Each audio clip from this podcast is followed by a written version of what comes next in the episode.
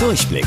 Die Radio Hamburg Kindernachrichten. Hier lernen auch unsere Eltern noch was. Mit täglich Togo. Ich bin Tobi. Hi zusammen. Die Polizei hat euch und eure Eltern gelobt. Und zwar für euer Verhalten an diesem Wochenende. Am Samstag und Sonntag haben sich nämlich die meisten Familien an die Corona-Regeln gehalten.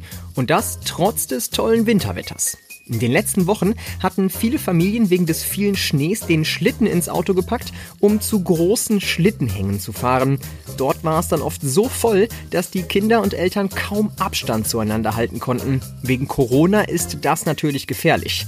Die Polizei hatte deshalb gesagt, dass die Familien bitte nicht mehr zu den großen Schlittenhängen fahren sollen. Und daran haben sich die meisten Familien an diesem Wochenende gehalten. Heute beginnt das Finale bei der Wahl zum Vogel des Jahres und ihr könnt dabei mitentscheiden. In den letzten Wochen schon hat es im Internet eine Abstimmung für das Finale gegeben.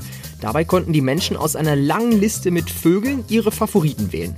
Die zehn Vögel, die hier die meisten Stimmen bekommen haben, sind jetzt im Finale. Die besten Chancen auf den Sieg hat momentan die Stadttaube, aber auch das Rotkehlchen und die Amsel sind noch im Rennen. Wenn ihr bei dem Finale auch für einen Vogel abstimmen wollt, dann ist das überhaupt gar kein Problem.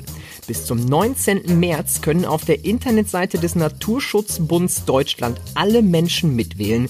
Fragt mal einfach eure Eltern. Sie helfen euch bestimmt und vielleicht wird ja dann euer Lieblingsvogel der Vogel des Jahres.